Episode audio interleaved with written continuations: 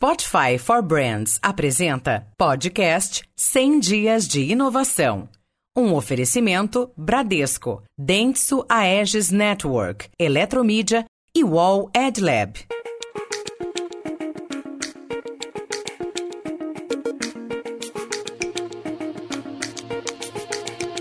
Olá, bem-vindos ao podcast 100 Dias de Inovação, projeto especial do Meio Mensagem que aborda o impacto da tecnologia na comunicação e na sociedade. Eu sou Salvador Estrano e nesse episódio 2 converso com Paula Farias, idealizadora do Connected Smart Cities, sobre o estágio das cidades inteligentes no Brasil.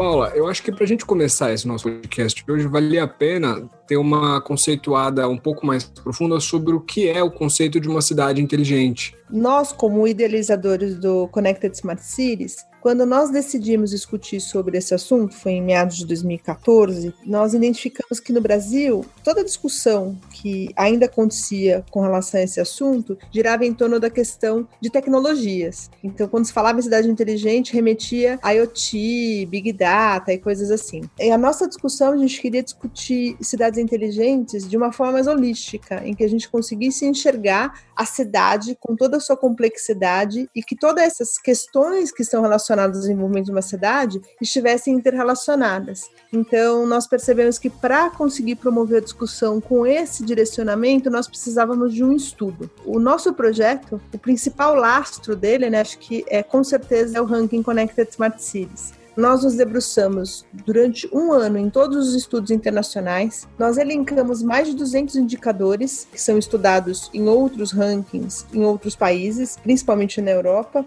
e então definimos os nossos indicadores. Claro que a gente gostaria de trabalhar com mais informações, mas nem tudo é possível medir aqui no Brasil, né? Tem muita informação que não está disponível. E hoje o nosso ranking tem 70 indicadores distribuídos em 11 eixos temáticos. Então, os eixos temáticos incluem não só tecnologia, que é mais óbvio quando se fala em cidades inteligentes, mas também saúde, educação, energia, empreendedorismo, governança, dentre outros. E esses temas todos, quando você fala, por exemplo, de meio ambiente, e você fala da questão do saneamento, por exemplo, ele tem um impacto direto na saúde. Ou quando você fala, por exemplo, de poluição, também tem um impacto na saúde. Então a gente percebe que a cidade não é uma ilha, né? Não dá para discutir as questões isoladamente. Um assunto está relacionado e tem impacto em outro assunto. E o nosso início de trabalho, e respondendo a sua pergunta, foi esse. O que é uma cidade inteligente? Uma cidade inteligente é aquela que consegue olhar para esse conjunto de indicadores e, a partir da escuta do cidadão, consegue elaborar o melhor plano para sua cidade. Porque nem sempre o que é necessário para uma cidade, que, por exemplo, tem uma densidade grande populacional, uma solução que eu vou aplicar, por exemplo, para São Paulo, certamente não será a mesma para uma cidade pequena do interior.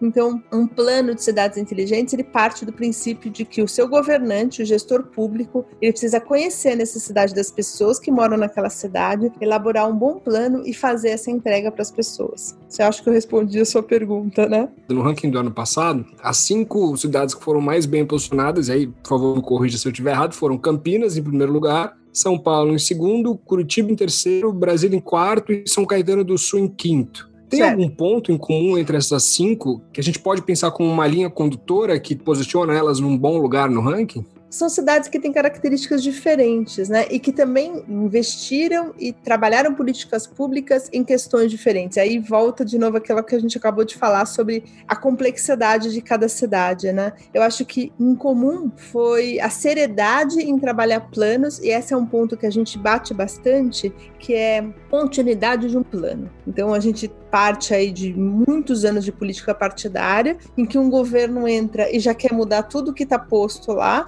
muitas coisas boas que estão acontecendo e a gente não tem continuidade de política pública. Então, nessas cinco cidades, o que a gente percebe é que elas se destacam por assuntos diferentes, né? São Paulo, mobilidade, Curitiba tem uma questão de urbanismo e meio ambiente em que ela se destaca, São Caetano pela educação, não necessariamente pelos mesmos temas, mas todas se pode observar que onde eles se destacam foi onde os projetos de política pública foi dado continuidade conforme os governos foram mudando. Então, eu acho que a coisa mais importante que a gente pode observar é a continuidade dos planos e a gente parar de fazer política partidária, a gente passar a fazer política pública consistente e que tem continuidade. Eu acho que o que a gente consegue observar nesses seis anos de trabalho é basicamente a coisa mais importante é essa. Nesse sentido, o papel dos planos diretores estratégicos ele tem uma relevância grande, né? Uma relevância muito grande. E a gente percebe também que quanto mais o poder público, né, o governante que está elaborando o seu plano diretor, tem a participação cidadã, quanto mais ele tem o cidadão participando da construção desse plano, maior a chance desse plano ser bem aceito pelas pessoas e da continuidade dele. Porque também tem muitas vezes alguns governantes que fazem plano diretor com base nas suas crenças, ou do grupo político que ele faz parte e que não corresponde à expectativa das pessoas. Então a gente percebe também que uma questão que se chama governança, que a gente discute bastante, que é essa questão da transparência, da participação, de ferramentas de participação, também fazem com que os planos diretores, os planos da cidade se tornem mais duradouros e que também sejam mais reconhecidos pelas pessoas como práticas que fazem parte do que elas querem, né, que correspondem ao que elas esperam.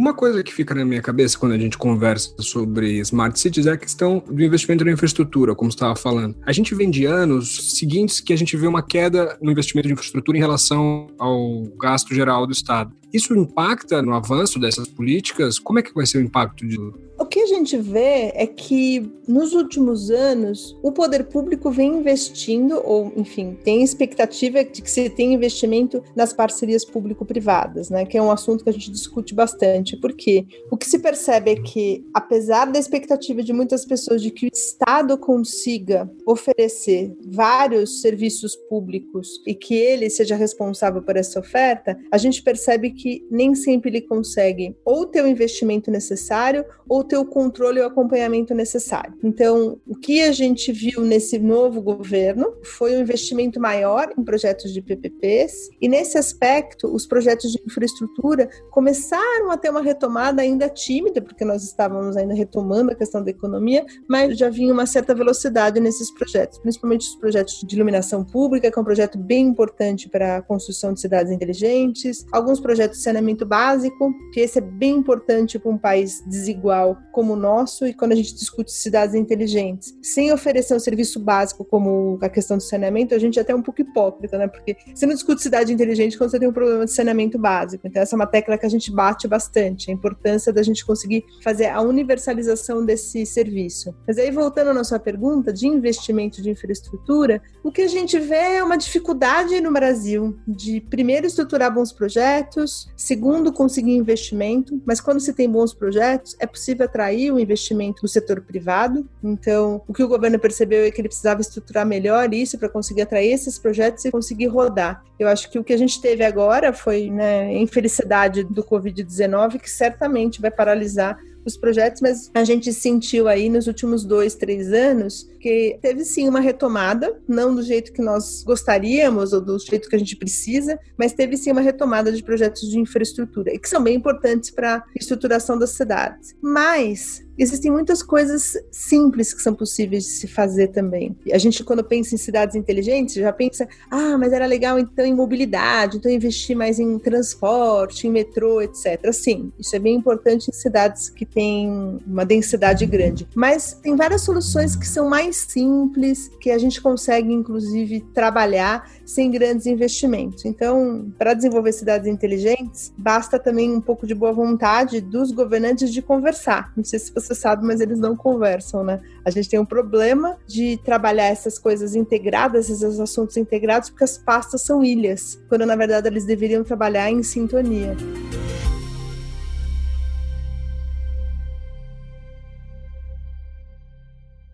thank you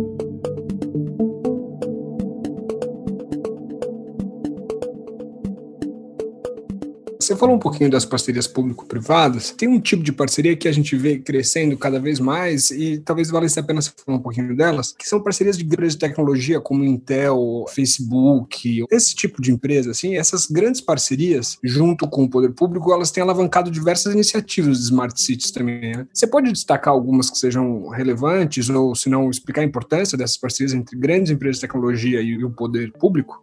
Dentro dessas grandes empresas e o poder público, eu pelo menos desconheço PPPs, né? Eu não sei se a gente ainda está estruturando PPPs dentro dessa modelagem com essas empresas. O que existe é uma grande expectativa dessas empresas de que o Brasil, de fato, consiga deslanchar em políticas públicas de smart cities que envolvam tecnologias. Então a gente vê, por exemplo, grandes empresas como Oracle, IBM, Microsoft, Cisco e empresas desse porte trabalhando projetos com o poder público, com o Ministério de Ciência e Tecnologia, implementando projetos em algumas cidades, oferecendo a tecnologia para mostrar como ela funciona para tentar fazer com que essas contratações, que essas implementações aconteçam em massa. A gente ainda não viu isso acontecer. A gente teve um grande movimento das empresas contribuindo para isso. O que de fato aconteceu foram as parcerias público-privadas de iluminação pública. A parceria de iluminação pública é a porta de entrada para as smart cities, porque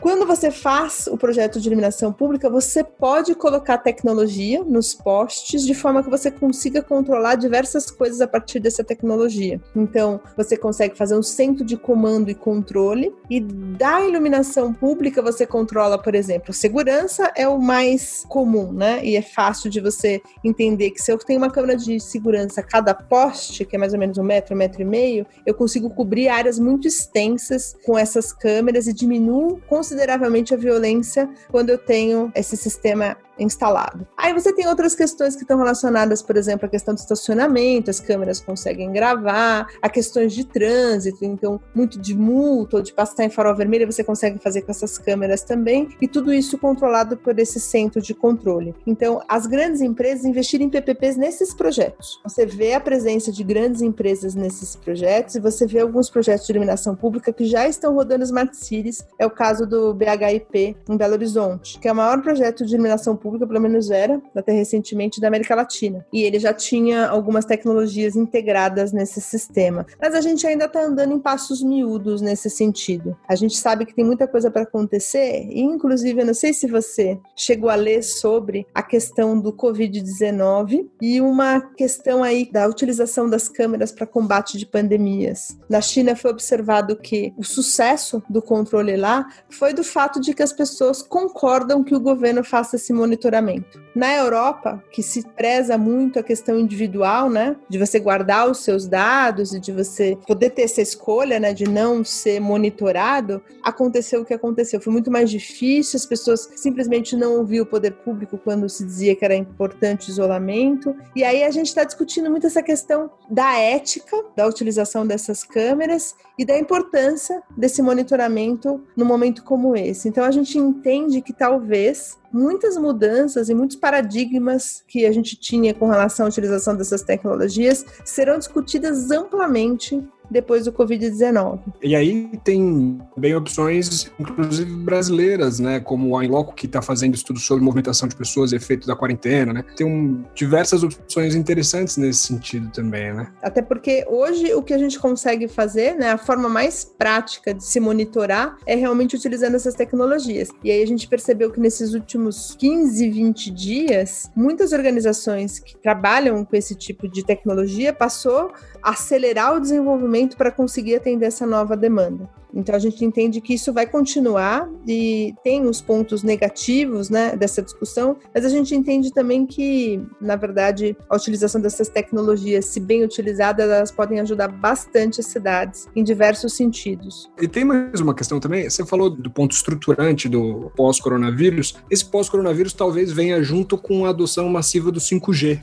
E aí que entraria uma mudança ainda maior ou você acha que são coisas que é um caminho em paralelo? Como é que você olha para isso? A verdade é que agora essa é uma pergunta que é difícil de responder, né? Porque a gente não sabe exatamente o que vai acontecer pós-crise, como a gente vai evoluir, se a gente vai ter condições de fazer investimentos, se o 5G será uma ferramenta para o desenvolvimento dessas tecnologias para as cidades. Ainda não será possível em função das cidades por algum tempo ficar descapitalizada, né? A minha aposta é que sim, mas é difícil a gente prever porque o cenário é muito imprevisível, né? Então fica mais difícil a gente dar uma previsão mais certa com relação a isso. Agora, para a gente acabar, eu queria ver um pouquinho a sua visão sobre qual que é o potencial de tecnologias emergentes nesse contexto de cidades. Então, foi aquilo que a gente falou no começo, de IoT, blockchain. Qual que é o potencial disso no conceito de smart cities como um todo? Tudo que está relacionado à tecnologia é a principal alavanca para o desenvolvimento de smart cities. Eu comentei contigo no início da nossa conversa que a tecnologia, ela por si só não resulta uma cidade inteligente, mas certamente ela é o condutor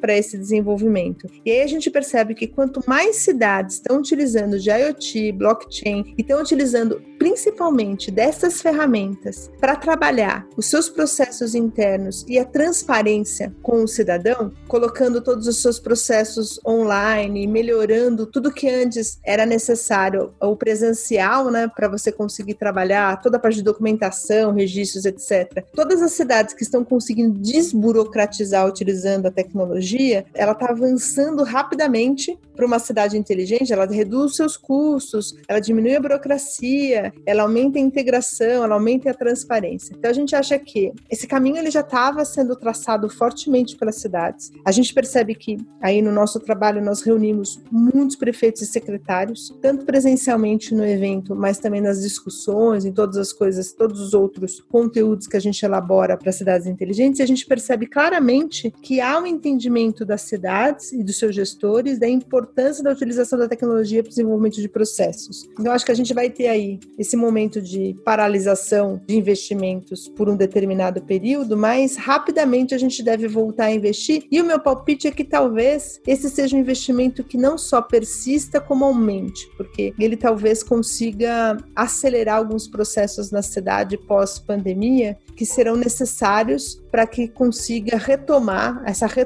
talvez ela se dê através mesmo da tecnologia. Então acho que a gente vai conseguir observar essa utilização rapidamente, viu? E a gente vai conseguir também observar coisas que nunca foram utilizadas antes a partir dessa quebra que a gente necessariamente vai ter, que as prefeituras vão passar a usar. Pô, show de bola, Paula. Teve alguma coisa que a gente não conversou aqui que você acha que é importante para esse conceito de smart cities como um todo?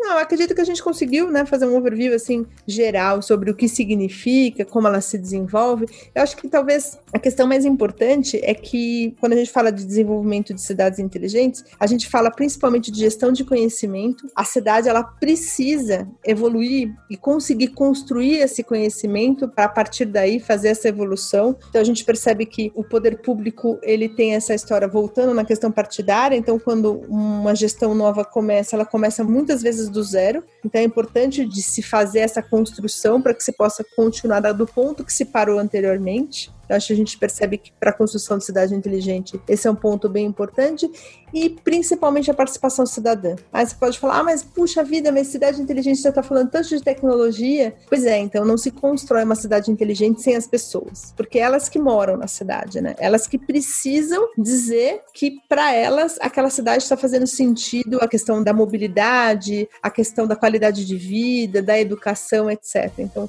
tudo precisa ser pensado com foco nesse protagonista que no final é o cidadão. Com esses dois norteadores, vamos fazer política pública e gestão de conhecimento e vamos atender o nosso protagonista, que é o cidadão, não tem como dar errado. Pô, show de bola, Paula. Muito obrigado. Imagina, obrigada a vocês pelo convite.